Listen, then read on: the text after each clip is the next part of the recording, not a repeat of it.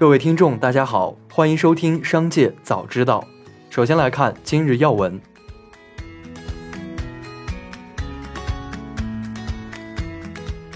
十二月七日，国家卫健委发言人米峰表示，新十条措施是为了持续提高防控的科学精准水平，执行中要坚决纠正简单化、一刀切，不搞层层加码。比如，除养老院、福利院、医疗机构、托幼机构、中小学等特殊场所外，不再查验核酸阴性证明，不再查验健康码和行程码。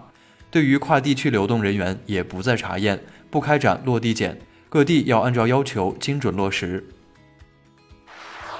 十二月七日，浙商总会第二届理事大会结束，马云卸任浙商总会会长，正泰集团董事长南存辉当选新一届浙商总会会长。一起来关注企业动态。十二月七日，碧桂园再次宣布融资，是半年内第三次融资。本次配售十七点八亿股，占公司扩大后股本约百分之六点四四，每股配售价二点七港元，预期集资净额不少于四十七点四一亿港元，拟用于为现有境外债项进行再融资和一般营运资金。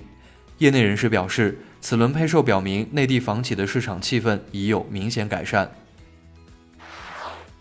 十二月七日消息，相关政府机构正在协助被美方列入未经核实清单的中国企业脱离清单。被列入未核实清单后，我们一直在通过政府跟美方做沟通，美方核查完会出具一份报告，然后决定是否排除。我们在等最后确认。一家被列未经核实清单的企业有关负责人表示，至于哪些企业获得协助以及进展如何，等看结果。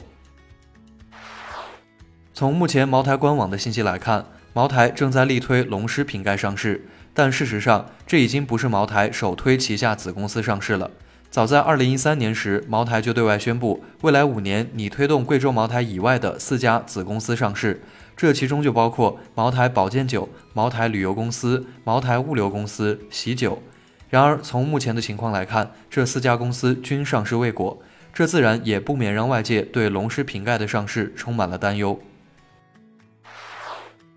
十二月七日，中影 Cinity 宣布与万达电影达成合作，万达电影将增建一百个 Cinity 影厅。中影 Cinity 是具有我国自主知识产权的电影高新技术格式品牌。二零二一年，中国电影完成了对 Cinity 相关公司的股权收购。此次与万达电影合作，是中影 Cinity 品牌发布以来最大规模的一次市场扩展。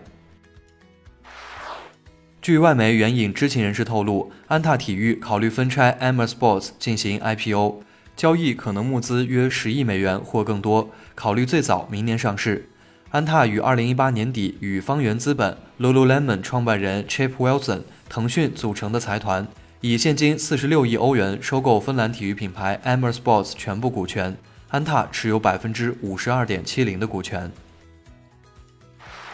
香港高等法院七日在聆讯会上向新力控股颁布了清盘令。对此，新力控股相关人士向记者回应，目前并无可公布的消息，相关信息以公告为准。今年八月，新力控股因一支私募债券而接获债权人清盘呈请，此后该呈请聆讯多次延期。据新力控股十一月公告，法院对该清盘呈请聆讯延期至十二月七日。日前，新 ST 凯乐公告已收到证监会下达的行政处罚及市场进入事先告知书，且因涉嫌虚增收入、业绩造假等问题，公司还存在被强制退市的可能性。证监会披露，在2016年至2020年间，凯乐科技与随田力合作开展专网通信业务，但事实上，除2016年双方存在少量的专网通信业务外，其他年份的合作均为虚假。虚增企业收入、利润合计分别达到五百一十二点二五亿元和五十九点三六亿元，但经测算，这五年间公司实际归母净利润均为负值。据报道，苹果已经降低了其未来推出 L 五级全自动驾驶计划的野心，并将该汽车的目标推出日期推迟了约一年，至二零二六年。在过去的几个月里，这个在公司内部被称为 Titan 的汽车项目一直处于悬而未决的状态，因为苹果的高管们努力应对这样一个现实，即在目前的技术条件下，没有方向盘或踏板的全自动驾驶汽车的愿景是不切实际的。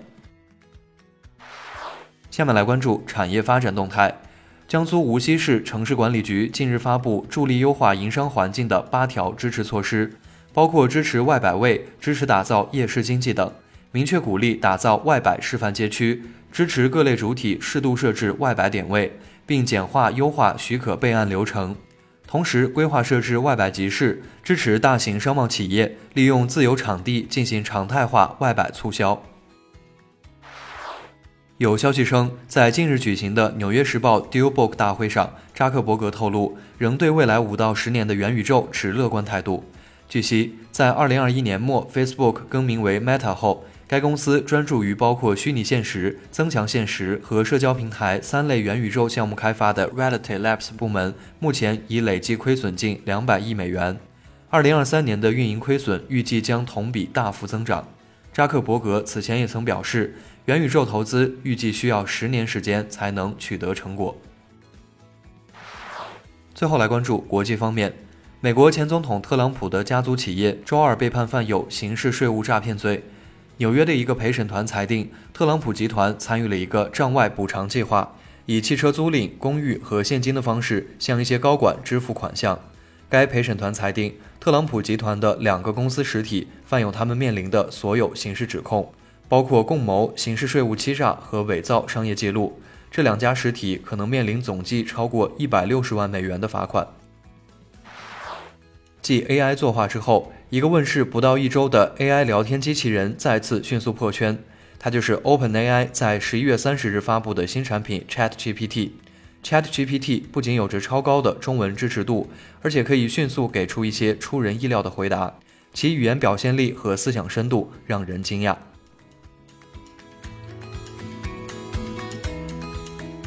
以上就是本次节目的全部内容，感谢您的收听，我们明天再会。